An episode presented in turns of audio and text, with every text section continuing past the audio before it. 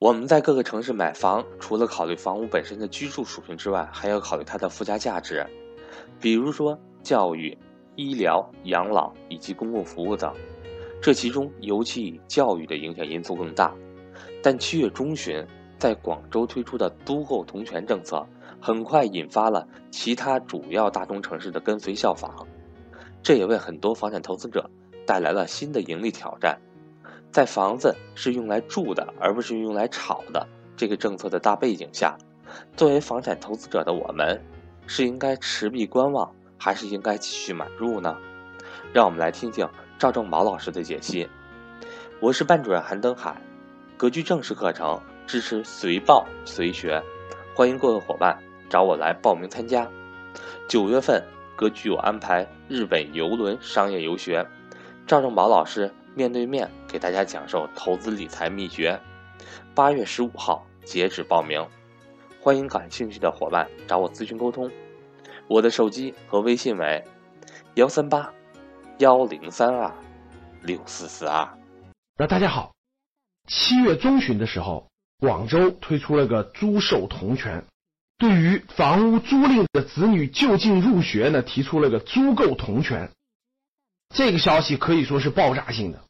很多媒体、公众号都转发了关于这个租购同权以后对房地产行业的冲击。结果到了七月下旬呢，就在二十八号、二十九号这几天啊，江苏的无锡哈发布了租房可落户的新政，又引起了社会的关注。紧随其后的郑州、扬州、济南等等很多城市都在提出或者酝酿提出。租房可落户的新政，哇！大家看，趋势到来，挡都挡不住啊！看来是中央对房子是用来住的，不是用来炒，坚决落实了。那大家看，从七月中旬广州的租购同权，到现在无锡等等这些城市的租房可以落户，这个变化是非常之大的。各位，它在解决一个房地产行业过去一个非常关键的一个问题：房子它不单单是房子。它不单单是解决住的问题，它上面捆绑了太多的城市的服务功能，这也可以说是中国的一个特色。其实，在很多国家，这个是不绑，当然也有很多国家绑定。比如说，你买我一套房子就可以投资移民啊，很多国家像什么西班牙确实有这样的，很多国家也是绑定在房子上很多政策的啊。但像中国这种跟户籍绑定、跟上学绑定这种，还是有一定中国特色的。那过去我们买房子呢，其实除了买房子以外，还买了很多围绕在房子上的很多依附于城市的很多功能。最典型的，大家知道就是孩子上学问题。其实别的问题还不算突出，他们的差距到底有多大呢？各位，我给大家举一个例子啊，比如说在北京，在北京同样一个地方的两套房子，一个房产是七十年产权的这种住宅房。那另一套房产是五十年产权这种商住房，大家知道两个房子的性质是不一样的啊，面积是一样的，使用都是一样的。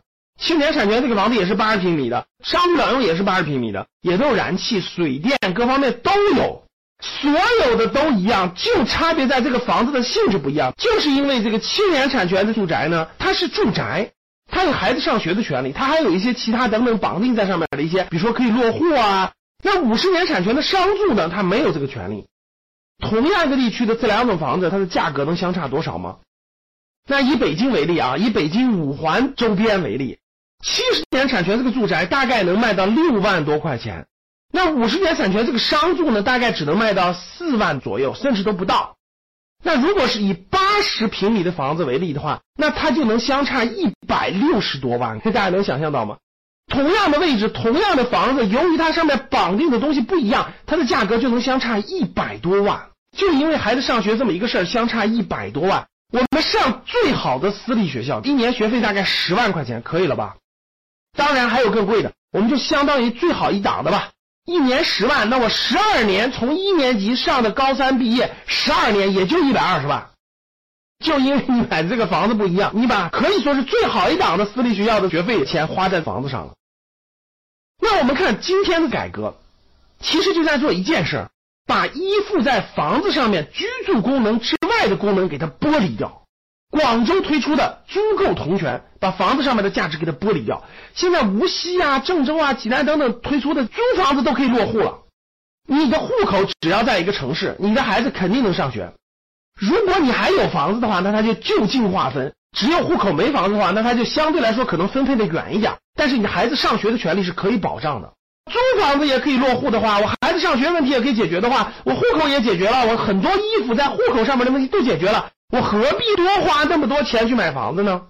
我在这个城市没房子，但是我在别的地方有别墅啊，我家是海岛上的，我住的很舒服啊，我也没必要非得在你这儿租对吧我想到哪工作想到哪换，房屋租赁权利极大的放宽了，然后把依托在房子上面这种功能、别的功能、城市服务的功能剥离了。这个大趋势一旦确立，我认为啊。那对房价的冲击那是显而易见的，我相信会剥夺很多房子上面的价值。居住的价值就是这个商住的居住价值，我一平米就是四万，我没必要租六万的，租赁我的孩子上学问题解决了，我就没必要租这个六万的了。房子就回归到了它的居住价值。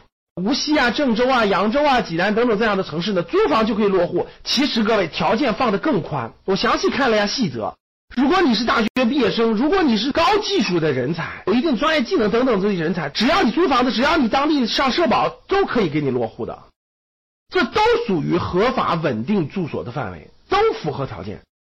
国务院在二零一六年曾经下发过一个文件，推动一个亿的非户籍人口在城市落户的方案，都规定了各大中城市都不得强制要求必须买房、必须纳税等等等等限制落户政策。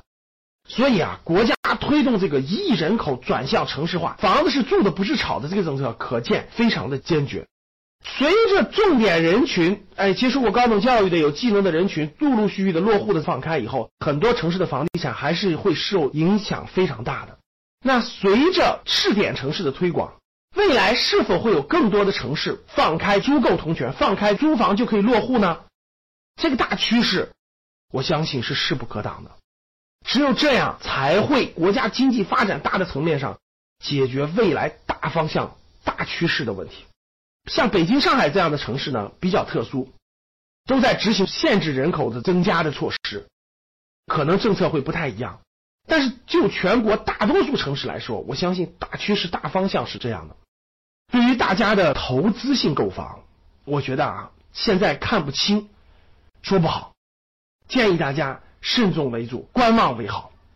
好的，谢谢大家的收听，我们下期再见。